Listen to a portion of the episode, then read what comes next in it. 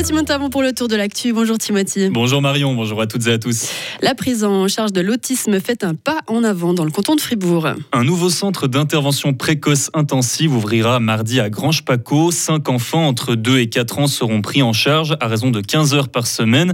Les précisions de Jeannette Cher-Dias, responsable thérapeutique du centre IPI. Nous, on travaille euh, pendant trois jours, trois matinées au fond de 8h30 à 13h ici euh, au centre IPI. Euh, ça fait 13h30 pendant la semaine et ensuite on va encore une, une heure et demie à la famille et peut-être si l'enfant est dans une institution, dans une crèche ou quelque chose, ce sera encore une fois une intervention en crèche. La prise en charge est prévue sur deux ans. La première année, l'enfant est suivi de manière individuelle et c'est seulement au cours de la deuxième année que des activités en groupe lui seront proposées. Le centre se base sur la méthode de l'Early Start Denver Model d'origine américaine. Ça consiste en développer trois axes, la communication sociale, l'imitation et le jeu, en l'évaluant continuellement les enfants. Jeannette Cherdias, on la retrouve. On fait toujours des objectifs pendant 12 semaines et puis les petites étapes entre deux, ça fait les deux semaines que vous, dont vous en parlez. Mhm. Et puis ça veut dire qu'on regarde si l'objectif n'est pas atteint ou si on voit déjà sur le chemin que avec cette méthode qu'on a choisie, euh, l'objectif ne peut pas être atteint. On va changer notre méthode. On va pas changer l'objectif. Cinq autres enfants seront pris en charge dès l'année prochaine. L'objectif est d'accueillir 28 enfants au total, soit 14 par année d'accueil. Monter dans le train à Berne et ressortir devant les portes de la maison Caillé à Bro. C'est désormais possible. Les TPF inaugurent aujourd'hui cette nouvelle liaison directe qui sera proposée une fois par heure. L'ensemble des travaux, rails, gares et installations de sécurité aura coûté 240 millions de francs payés par la Confédération. La maison Caillé, qui a accueilli plus de 370 000 visiteurs l'an passé, se réjouit de cette nouvelle offre. Sa directrice, Fleur C'est une ligne directe. Ça prend un peu plus d'une heure de venir de Berne à Brofabrique. Donc, quand on habite en Suisse alémanique, ça va être beaucoup plus facile de venir dans cette région.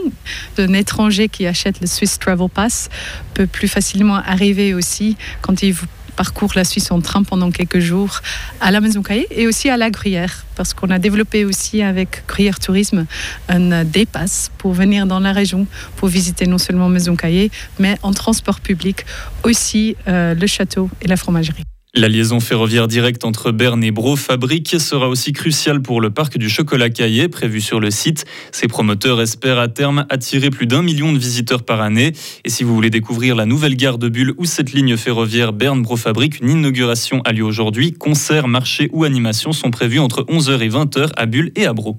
Accélérer le déploiement de l'énergie solaire. Les Verts suisses en sont convaincus et veulent lancer une initiative populaire. Ils discuteront de ce projet aujourd'hui lors de leur assemblée des délégués à Berne.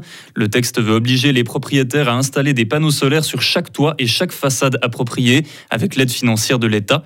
Si le Parlement renonce à mettre en place cette obligation, le Parti écologiste commencera à récolter des signatures. Les Verts considèrent que les petites installations solaires sont un bon complément à l'énergie hydraulique.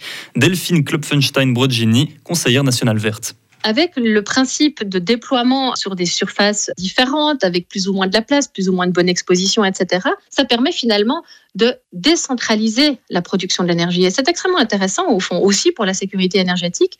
Donc ça veut dire qu'on rentre en effet un peu dans un nouveau paradigme au niveau de la production énergétique, où chacun, chacune joue sa part. Et finalement, l'énergie qu'on consomme, on est aussi capable d'une certaine manière de la produire. Et ça veut dire qu'on quitte aussi cette logique qu'on a eu jusqu'à présent, euh, ben voilà, d'une grande centrale nucléaire qui produit pour un grand bassin. Eh bien, on rentre dans une logique de l'énergie qui est produite là où elle est consommée et puis de manière décentralisée. Le Conseil des États s'est exprimé contre l'obligation d'installer des panneaux solaires. Le dossier reviendra au Conseil national lors de la session de septembre.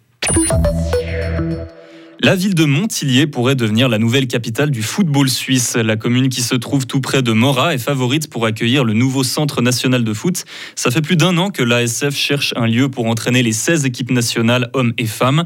On parle de regrouper en un même centre 4 à 5 terrains de foot, un stade de plusieurs centaines de places et un hôtel pour les joueurs. L'emplacement final sera dévoilé début 2024.